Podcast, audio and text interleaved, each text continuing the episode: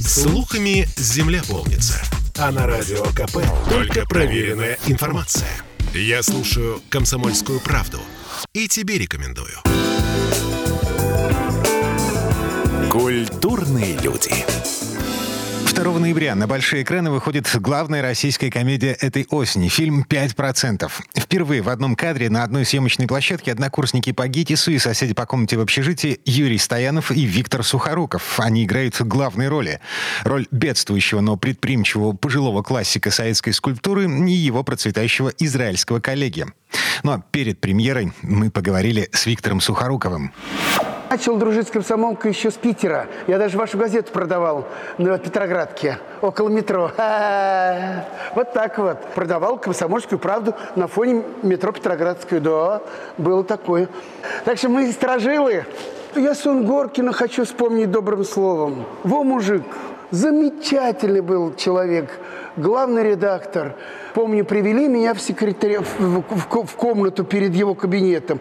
И все шумим. Игорь Коц, его был заместителем, сейчас он главный редактор журнала «Родина». И мы там шумим, что-то болтаем, разговариваем. И вдруг распахивается дверь, выходит Сунгоркин и говорит, что тут за бардак устроили, что тут шумим?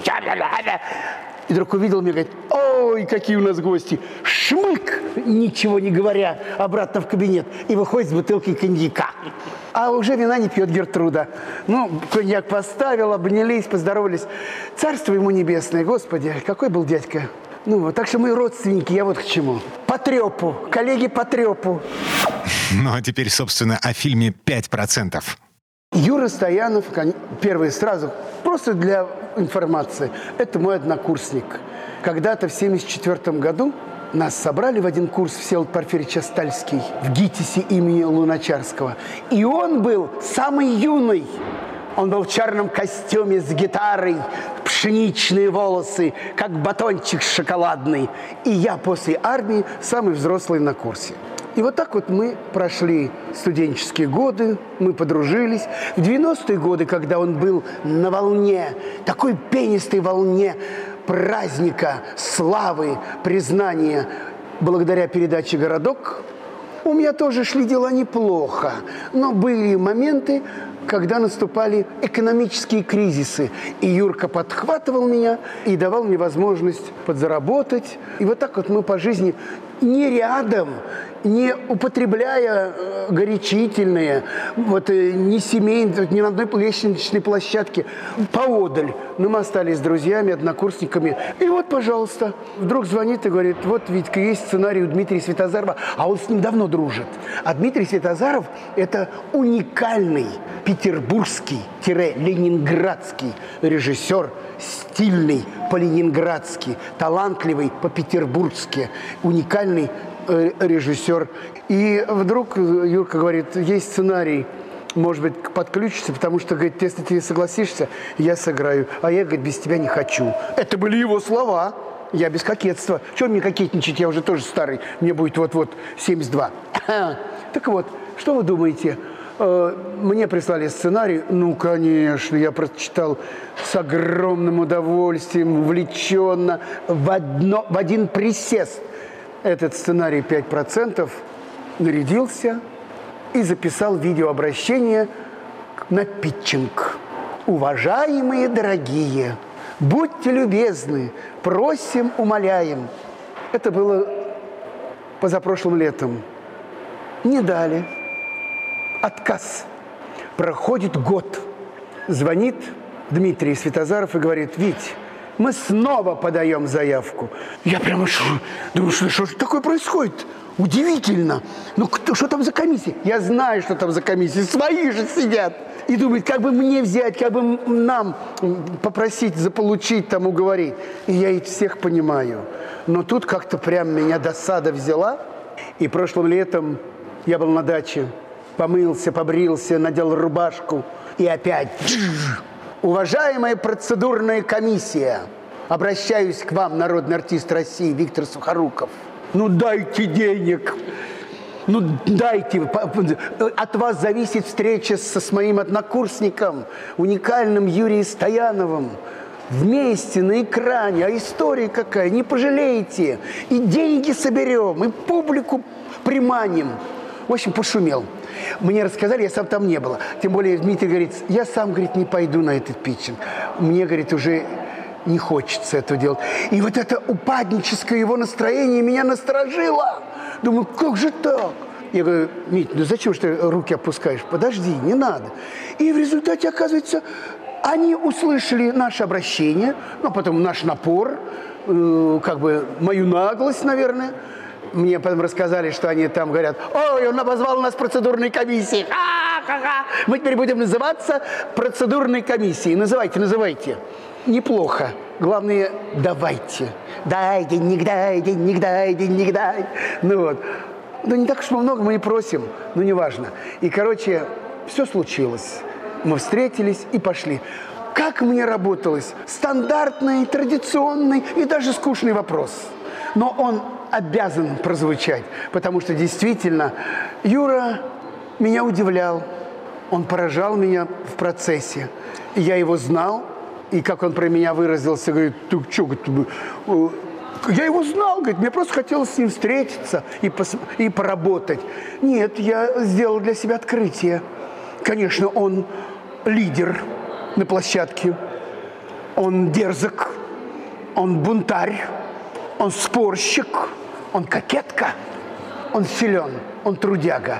И все это про него – и если, с одной стороны, я что-то подумал, господи, ой, как же он э, резко сказал или дерзко ответил, а почему он этого послал, а почему вот тому-то дал по башке, ну, не, не физически, конечно, то есть сделал замечание. Думаю, поделикатнее надо, поделикатнее. А потом понял, он имеет право так себя вести, потому что он действительно приходит на площадку, и он зубр, он тигр, он лев в одном лице. Понимаете? царь кинематографа, такой, знаете, король площадки. И, конечно, работает он с самоотдачей, с энергией на полную катушку, как будто бы сейчас вот он закончит и помрет. Понимаешь? А помирать нельзя, надо работать. У него и семьи, и дети, и дома, и жизнь наполненная всякими проектами. Ну вот. И, конечно, я испытал катарсис во время общения с ним – на площадке, а самое главное, я, он осчастлив... Нет, не он. Мы осчастливились этой встречей. Поэтому у нас не было никаких споров, никаких конфликтов. Мы понимали друг другу, наверное, компромиссничали, что-то э, э, замалчивали, э, зашептывали, э, как бы прощали тихо друг другу. Все могло быть, не знаю. Но сам путь, где кучером этой кареты был Светозаров, конечно, мы проехали этот путь великолепно. Еще один момент. Конечно, благодаря Юрию Стоянову и Светозарову я нырнул в эпоху советского кинематографа на Ленфильме. Павильоны, декорации, при всех технологиях, при всех компьютерных графиках. А с Митей Светозаровым я еще в молодости встречался. У него был гениальный детектив-триллер фильм «Арифметика убийства». И он пригласил меня на пробы. А там была партнершей гений времени Зина Шарко, Зинаида Шарко, актриса Большого драматического театра, она в главной роли. И вот рядом с ней был напарником вот мой персонаж. Были пробы, все. И они ему понравились. И спустя вот жизнь, встретившись на э, пяти э, процентах, Дмитрий мне скажет, Вить, да ты хорош был, но только мне показалось, почему он меня не утвердил. А эту роль сыграл гениальный. Скажет, ну вот у него вся, у него вся гениальная. Да, так бывает. А тем более, когда ты проживаешь какой-то большой, проходишь путь жизненный и проживаешь серьезную, общительную э, историю, и он говорит, я бы тебя утвердил, говорит Светозаров. Но только, говорит, на тебя посмотришь, и сразу понятно, что ты преступник а мне хотелось немножечко интриги, загадки. Я говорю, ну ладно. Я говорю, ага, правильно, в главных ролях Бехтерев, а будет, и люди будут искать, кто виноват. Да никто искать не будет, в титрах все написано. Но это уже былой разговор. И, конечно, встретившись с Юрой, мы поработали как танец танцевали. Вот как в хоре спели. Понимаешь, мы как будто были с ним два проводника одного вагона. У меня одно купе, у него другое. Но только весь вагон был в наших объятиях. И в этих купе сидела вся съемочная группа, организации, дирекции, гримеры, костюмеры. Поклон им, потому что эти полтора месяца для меня, Юра, может быть, и побольше работал, они были какое-то путешествие пространство вчерашнего и сегодняшнего дня. Я был в каком-то аттракционе смешения времен.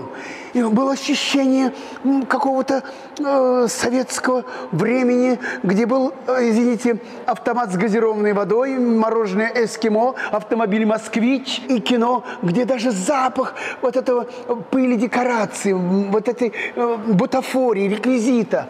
И вдруг сегодня наступил период премьеры – по маленьким отрывкам, я фильма не видел, но по маленьким отрывкам, глядя в кадрики, даже останавливая, делаю стоп, я слышу время, я чувствую атмосферу. И самый главный талант режиссера Светозарова вместе с его оператором-постановщиком.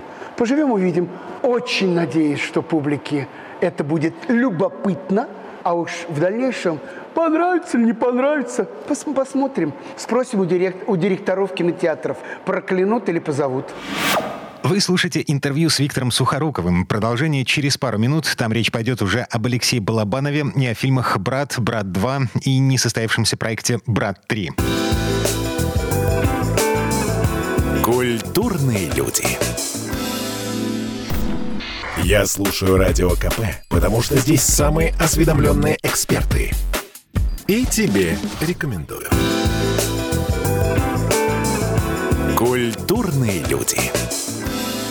А мы возвращаемся к интервью с актером Виктором Сухоруковым. В этой четверти часа речь идет о новой волне интереса к фильмам Алексея Балабанова, о том, почему зрители вернулись к кино про Данилу Багрова спустя 20 лет. Вы хорошее слово произнесли «волна». Она уже была не одна. Удивляет меня, что третье поколение вот вчера был на съемках, и подходили молодые мальчики девочки и фотографировались, именно вспоминая фильм «Брат». Сегодня уже не удивляет, вот сегодня, потому что я к этому привык. Меня удивляет, что есть э, наряду с «Братом» много других советских и русских фильмов, очень сильных, очень интересных, и в художественном, содержательном смысле. А вот такого такой популярности я не наблюдал. В моей жизни есть фильмы, которые как настольные, вот как будильник на столе э, у меня там или как ежедневник э, перед глазами. У меня есть фильмы, которые я могу пересматривать э, просто так. Вот сесть и смотреть. Это и Герасимовский «Тихий дон», это Панфилова фильм «Начало», Э, то есть у меня есть фильмы, которые я могу смотреть э, и, и буду смотреть. Но вот такого уже можно назвать поклонение фильму Балабанова, ди, ну, будем называть диалогии «Брат и брат 2», в моей жизни не было. Меня не только это удивляет, меня это радует. И я еще счастлив от того, что нет у меня ответа на это чудо. И вот это феноменальное отношение к фильму третьего поколения, не забывайте про первое. То есть и взрослые до сих пор почитают, уважают, хвалят и благодарят меня за брата. Я сейчас, правда, получаю награду уже, можно сказать, за двоих. Раньше все-таки Сереже доставалась основная часть восторга и благодарности. Но так как он ушел, все перешло к старшему брату, и я слышу, как незаслуженно получаю внимание и, и благодарность за фильм. Здорово, но я никогда не ожидал, что у меня случится в моей биографии такая картина. Я знал, что Балабанов гений, еще и с первой картины, в которой я сыграл у него главную роль «Счастливые дни», черно-белое автор, авторское кино. Я уже знал, что это уникальный режиссер. Почему? Я так, такой вывод сделал. Потому что как только я закончил съемки, я настолько к нему привык и привязался, что я думаю, а как это я без него дальше жить-то буду? А что я буду без этого режиссера делать? Нет, я хочу дальше с ним идти. Хотя он очень был непростой, трудный режиссер, не умеющий работать с актерами, требующий пунктуальности, точности исполнения. Он не позволял никаких э, отклонений или отходов от того сценарного материала, который он сочинял. И тем не менее, я так к нему привык через эту муку творчества. Уже тогда понимал, с кем я имею дело. И то, что сочинилось, и то, что случай... сегодня происходит с братом, для меня это чудо чудес. И не ищите ответа, не анализируйте. У меня есть одна версия такого успеха. И когда сегодня про героя Бодрова – говорят герой, антигерой, пассионарий, субпассионарий, там что-то говорят. Ребята, они одного не учитывают. Или они об этом не говорят. Или они не хотят об этом говорить. Это не живой персонаж. Он живой персонаж в кино, но он не человек даже из фильма. Он представитель времени, он образ эпохи, он сочинен в определенный отрезок времени жизни и деятельности моей страны. И Лешка там был. Почему я такой вывод сделал? И поэтому его рассматривать надо не через голливудские какие-то аналогии там или примеры, не через призму идеологии нашей страны, не через политику. Идиоты, если они в фильме усматривают какую-то политику за или против время. Он вдруг... Почему? Потому что когда однажды приехав к Леше на день рождения, это было редко. У него юбилей какой-то был. Я приехал в Васильевский просто поздороваться, подарить ему, сделать подарок. И я ему тогда сказал, ну, дважды был такой разговор, впервые признаюсь, я не хочу на, на эту тему разговаривать. И я дал после ухода Балабанова и м, Сережи Бодрова, я дал себе слово не распространяться. Почему? Потому что, когда они были живы, я давал интервью и рассказывая про Сергея или про Лешу, я понимал, что вы будете резать, резать сокращать, э, манипулировать, компилировать и так далее. Ради Бога. Но когда они ушли от нас, что бы я ни говорил, вру я или не вру, я никогда не вру. Мне есть что сказать. Зачем я буду врать, когда мне есть что рассказать? И но, как только я начинаю сегодня говорить, вы же все равно будете монтировать, компилировать, перестраивать, переделывать. Зачем? Сегодня то, что я говорю, это уже не интервью, а исповедь а исповедь трогать нельзя. Вот поэтому я и замолчал. А Сильянов на меня обиделся, что я не устраиваю, то есть не участвую в каких-то мероприятиях, юбилейных, там, торжествах, концертах и так далее. Мог бы, мог бы, хотел, да очень хочу. И денег ведь не просил никогда. Но для меня вот как будто они, уйдя, сказали «пока». Ушли и ушли. А я остался ждать. Чего? Встречи. Вот и все. И поэтому, каким он парнем был, есть у меня есть спектакль «Счастливые дни», который я играю на сцене театра Ермоловой в Москве э, ансамбшлагами. У меня там есть страницы и про Балабанова, и про Бодрова. Э, я там очень искренен. Э, и истории хорошие, простые-простые. Есть что рассказать, надо понять, кому рассказывать. Был один у меня чепенец, который просил меня дать интервью на весь мировой интернет. Я говорю, не дам. Почему? Я говорю, «А вы будете потом ножницами мне уши резать. Он говорит, а хотите, я вас посажу перед камерой? Говори, сколько хочешь, и я вас запущу целиком. Я говорю, о, я восхищаюсь вашим решением, но я вам не верю. И прав. Ну, неважно, я сейчас отвлекся. В результате феномен фильма «Брат и брат 2» в познании времени. То есть там зафиксировано через людей, персонажей, героев, время. Не спрашивайте, что это за герой и откуда этот феномен. Там Леша зафиксировал свое время. Я не могу назвать эпоху, период Ельцина и 90-е годы. Нет, это переплетик, это междустраничье. Я думаю, оно через сто лет затеряется и будет только одной строчкой в хорошем учебнике истории. Но Почему я говорю, что это разговор о времени, фиксация эпохи? Потому что, придя на день рождения к Леше Балабанову, я ему предлагал третьего брата. Я говорю, давай сделаем. Даже если мы провалимся, даже если не получится, миллионы заработаете. Конечно, я шутил. При чем тут миллионы? И вдруг он мне сказал один из ответов. Я не знаю нынешнего времени. Поэтому я не буду сочинять продолжение. А теперь еще одна информация, напоминание, потому что она уже звучала. Он ведь хотел сделать третий фильм. Первый фильм «Брат», второй фильм «Брат 2» в Москве, а третий фильм «Брат 3» в Америке. И уже тогда, в 98-м, 99-м, он понял, много размазано тесто. И он спрессовал время Москва и Америка в одном фильме «Брат 2». И он мне сам признался, что не будет продолжения. Он говорит, я этого времени не знаю. Какой честный, правильный ответ на ваш вопрос феномена. И поэтому, а я еще не знал всего этого. Признаюсь, когда-то я даже в интервью сказал, по, по, по первому фильму, вот первый фильм «Брат», он так любил Петербург, Леша Балабанов, он как будто плоть от плоти. Вот он словно, знаешь, нарисованный на вечных обоих коммуналок Ленинграда. Фильм «Брат» можно показывать как учебник истории 90-х годов. Там все реальное, там нет декораций, там нету бижутерии, там нету ботокса, латекса, там нету обмана даже в натуре, не только в игре людей. Ну, шутя скажу, даже трусы сатиновые э, в финале у меня сестра сшила специально. Денег не было. Может, ответил, может, не ответил. ответил. Хотя, видите, что, что журналисты делают, а? Встретились. У меня сегодня премьера в кинотеатре «Аврора».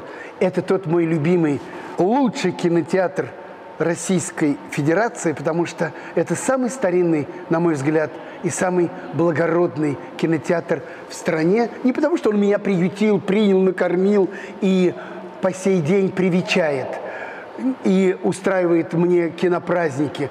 Здесь действительно все, все подчинено тому, чтобы человек вышел на крылечко, купил билет, сел в зал и посмотрел кино в хорошем исполнении, качестве и атмосфере. Вот.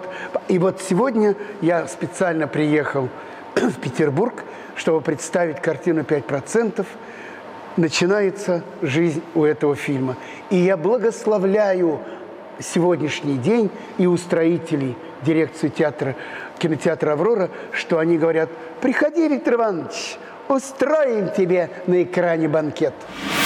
Вы слушаете интервью с актером Виктором Сухоруковым. Продолжение через пару минут. Там речь пойдет о мистическом триллере «Микулай» и о невыразимо скучном современном Голливуде. Культурные люди. Слухами земля полнится. А на радио КП только проверенная информация. Я слушаю «Комсомольскую правду» и тебе рекомендую. Культурные люди. А мы возвращаемся к интервью с актером Виктором Сухоруковым. В этой четверти часа речь идет о том, почему голливудское кино неинтересно смотреть, о подкопе под границей, о чуйке, которая работает только тогда, когда нет корыстных желаний, и о мистическом триллере «Микулай», который вышел на экраны летом. Я секрет открою.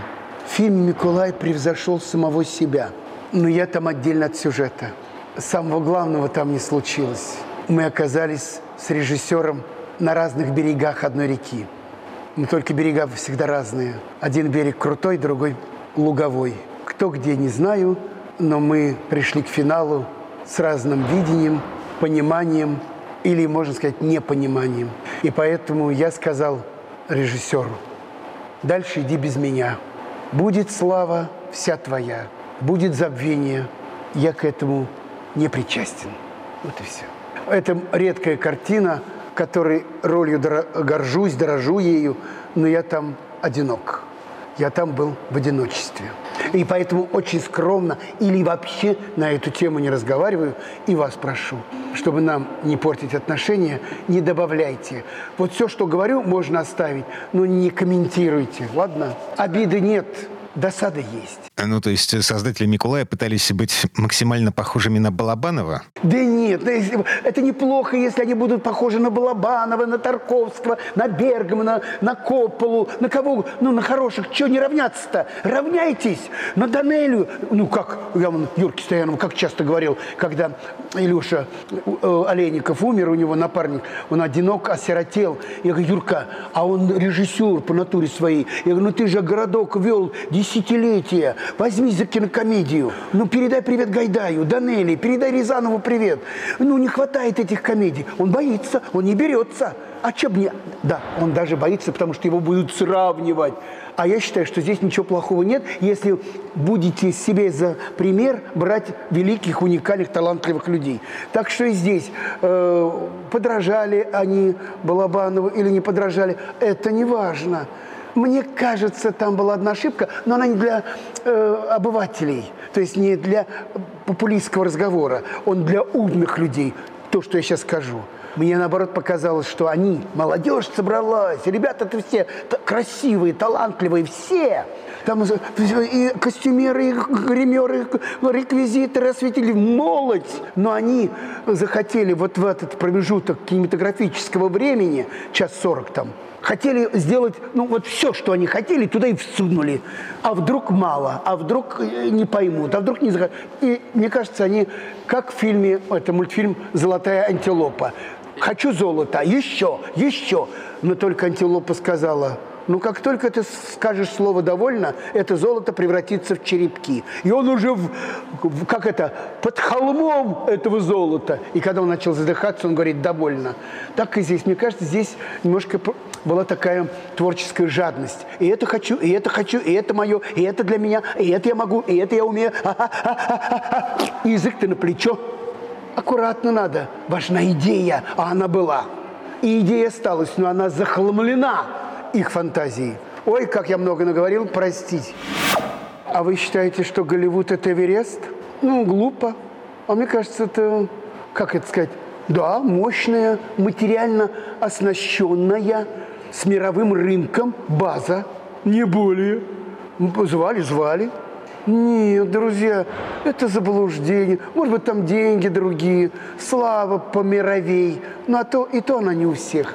Когда мы знаем с вами э, актеров американских, от Дастин Хоффмана, там, допустим, до э, Джоли, к примеру, мы знаем их, но вы посмотрите, сколько их там носится, бегает. Их там миллионы. Так и здесь. Я вам скажу больше. Я свой Голливуд давно-давно завоевал. И то, что со мной произошло сегодня, перед вами сидит орденоносный народный артист. Почему я об этом так говорю? Относитесь иронично, но это же правда. Мать с отцом не ведали. Думают, ну, мальчишка вырастет, пойдет на фабрику. И вдруг я стан, стал известным народным артистом, ветераном труда, с орденами, да, с памятником бронзовым на родине. Какой нахер Голливуд? И вы мне говорите, что вершина – это не вершина, это база оснащенная материальная база, не более. И мы там талантливые национальные актеры из разных стран. Мы там нахер не нужны. Там шаблоны, там нет индивидуальностей. Ну, я по Москве иду, со мной, как в деревне, люди здороваются. А в Голливуде э, Ди Каприо на велосипеде едет по Лос-Анджелесу, и, э, Лос-Анджелесу, ему никто не говорит «привет». Я кино их люблю. У меня есть тоже и американские настольные фильмы, которые я разглядываю уже, не смотрю, я их знаю, но я их разглядываю, я их изучаю. Я у них учусь. И до сих пор.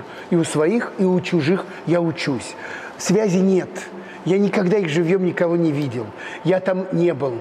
И сегодня, именно отказавшись э, сниматься в 20-м Джеймсе Бонде э, «Умри, но не сейчас», сегодня позови, да съездил бы я, наверное, ну, посмотреть, понаблюдать, поглядеть, обворовать маленько их, только не по карманам пошлындрать, а именно по технологиям, как они трудятся. Но вдруг я обнаружил, глядя э, в документальных э, фильмах или в хронике Голливуда, что они все чаще и чаще, все больше и больше не играют, не сочиняют, не фантазируют, а занимаются аттракционами, технологиями. Все на веревочках, все нарисованные, полуслепленные на зеленом фоне, какие-то цифровые технологии. И правильно уникальный Биг Макбетов сказал однажды, просто от него я услышал впервые, кинематограф – это аттракцион.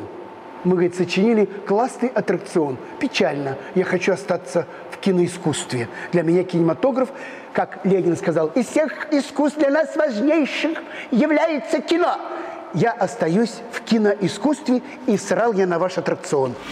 Я сейчас мало работаю, вам кажется. Я совсем мало снимаюсь, из театров ушел. Совсем. Я, я свободный пенсионер. Вольный, вольный. Вот что вы делаете на досуге? Работаете? Ну и вас э, что? Ой, да ладно вам. Нет, я на дачу езжу, я люблю огород, сад. Я очень люблю выращивать всякие кусты, копаться в земле, люблю путешествовать. Сегодня, правда, вот не пускают или пускают окольными путями э, в зарубежье. И я сказал себе, никуда не поеду, пропадите вы пропадом, чтобы я ехал с добром, пользою, благодарностью, с деньгами в гости. А мне говорят, нет, ты давай через забор лезь, подкоп делай к нам, через Турцию там, чтобы в Германию попасть, допустим, в Гамбург к друзьям. Нет, ребят, так не пойдет, вы меня оскорбляете, честь имею. Буду сидеть дома. Велика Россия. Бежать не добежать. На самолете летишь пять раз, выспишься. Кто вам сказал, что персонажи остаются с нами? Это неправда. Если человек, сыграв роль, остался в ней, везите его в больницу. Я игрок. Все, что я делаю, я играю. Есть интуиция, есть чуйка, и она меня вручает. Но только я ее называю Богом. Говорят, Бог уберег. Чисто. И недавно совсем опять Бог уберег. Отказался от двух фильмов и был прав. Но чуйка и интуиция работают только тогда, когда нету корыстных желаний. Все! Не-не, еще не все. 2 а, ноября на большие экраны выходит трагикомедия петербургского режиссера Дмитрия Светозарова «5%». В главных ролях Юрий Стоянов и Виктор Сухоруков. А через неделю после премьеры, 10 ноября у Сухорукова, день рождения. Старшему из братьев исполнится 72 года. Вечно молодым